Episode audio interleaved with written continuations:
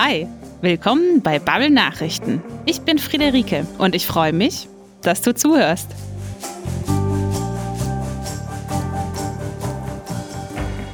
Diese Woche geht es unter anderem um eine Insel in Kroatien. Oder genauer gesagt darum, dass diese Insel bis 2030 CO2-neutral werden will und sich davon allerlei Gewinne erhofft.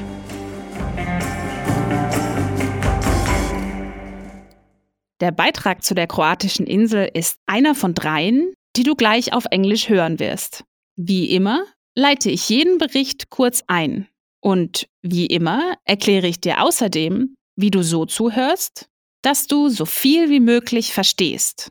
Dazu ist es wichtig, dass du währenddessen nicht von anderen Geräuschen gestört wirst. Und außerdem ist es gut, wenn du dir die Folge zweimal anhörst. Die Idee dahinter ist, dass du damit vertraut wirst, wie die verschiedenen Laute in der englischen Sprache klingen. Das ist das Ziel jetzt beim ersten Mal zuhören. Achte mal absichtlich gar nicht auf die Wörter, sondern nur darauf, wie sie klingen. Und mehr erkläre ich dir später. Wenn du dann bereit bist, mach's dir entspannt. Und jetzt gehen die Nachrichten los.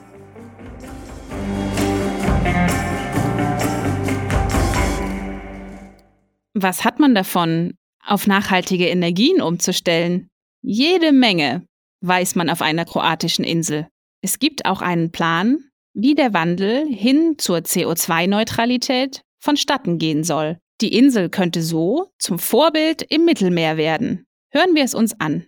The Croatian island of Kirk is leading the way towards a greener future. It's hoping to become energy self sufficient by the end of the decade. Environmentalists say the island's transition to sustainable power could set an example for the rest of the Mediterranean. Vjeran Piršić is a member of local environmental group Eko Kvarner. He said harnessing solar power would be a key factor in achieving carbon neutrality by 2030. We have a quality German study from 2012 that shows us how we can make the island energy independent and CO2 neutral no later than 2030. With 100 megawatts of renewable energy sources with a smart grid and switching vehicles and vessels to renewable energy. But also, what is important is we have the political consensus on the island from all parties to go for it. The island currently produces 10% of its overall target from solar power, but the number of new small solar plants is growing at a pace of around 100 each year. Trenutno proizvodimo relativno malo, we currently produce relatively little, but what is much more important is that this process is now unstoppable. We have companies on the island that do installations, and we have citizens who are behind it. And financing is not seen as an obstacle. The funds would come from the island's municipal budgets and the European Union, combined with investments from citizens and local firms. The island's tourism industry is also behind the shift to green energy. Nido Pinizic, a member of the local tourist association, said it could help attract a new generation of eco conscious travellers. If we achieve the ideal goal of becoming carbon neutral and also self sufficient in terms of energy, it would be a great selling point for tourism. On the other hand, there is a great economic benefit for the whole economy and the local population. Die Stadt New York kehrt langsam zu mehr Normalität zurück. Aber dadurch zeigt sich auch, wer besonders viel durch die Pandemie verloren hat. Zurzeit sind dort so viele Menschen wie nie zuvor obdachlos. Zum Glück gibt es immerhin ein paar Programme, die sie unterstützen. As workers begin to return to the streets of Manhattan, many are confronted by a bleak reality shared by far too many of their fellow New Yorkers a record rise in homelessness. Um, I see a lot of people, a lot of homeless people, um, people out of work, um, people begging sometimes, uh, people sleeping on the streets, things like that. As of February, the number of single adults sleeping in city run shelters reached an all time high of nearly 21,000, according to a report by the Coalition for the Homeless. The shutdown exacerbated the plight of many New Yorkers, says Giselle Routhier, policy director for the Coalition of the Homeless. You know, when things shut down, Um, and a lot of medicine kind of switched to telehealth, and people's appointments maybe got got um, got canceled.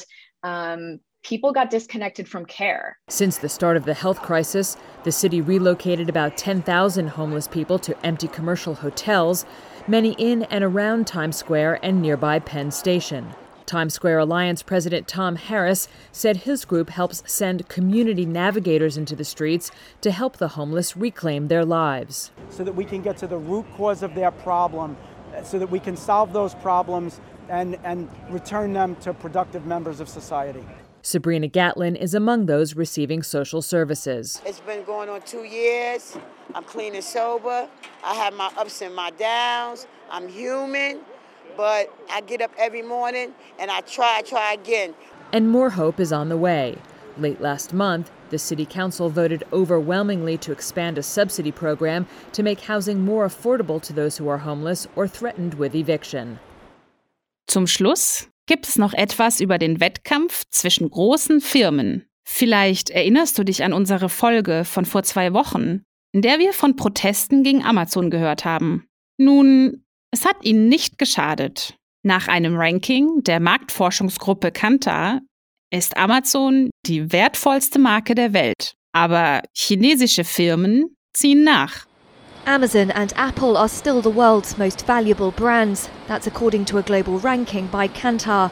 Amazon held the top spot with an estimated worth of $684 billion, followed by Apple at $612 billion and Google at $458 billion. Natalie Burdett is Chief Marketing Officer at Kantar. So, first of all, an incredible growth 42%, and the total value of the top 100 equals to $7.1 trillion. To put this into context, it's like the equivalent of the combined GDP of France and Germany. US names still hold the top positions and nearly three quarters of the top 100 names.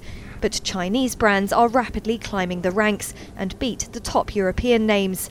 China's biggest social media and video games company, Tencent, was the country's top brand. It was in fifth place on Kantar's list, while Alibaba was in seventh.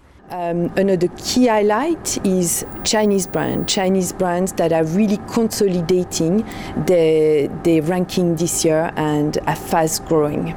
Um, key example as part of the top 10, you've got Alibaba and Tencent, and number 11, Moutai, which is a luxury alcohol Chinese brand, but the fastest uh, growing alcohol brand. Tesla was the fastest growing brand and became the most valuable among auto firms.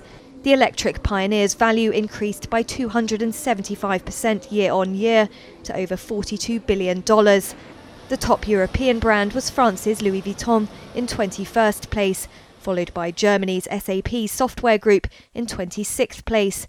The only British brand to make the list was Vodafone in 60th place. Das war's für diese Woche mit den Nachrichten. Wenn du sie dir jetzt nochmal anhörst, probier mal jeweils auf den Inhalt des Beitrages insgesamt zu achten. Es ist nämlich viel wichtiger, etwas allgemein zu verstehen, als wirklich jedes einzelne Wort. Das Vokabular weiter unten in den Shownotes hilft dir vielleicht. Das kannst du dir also jeweils vor jedem Beitrag durchlesen. Und wenn du es interessant fandst, hören wir uns nächste Woche wieder. Ich würde mich freuen. Bis dann.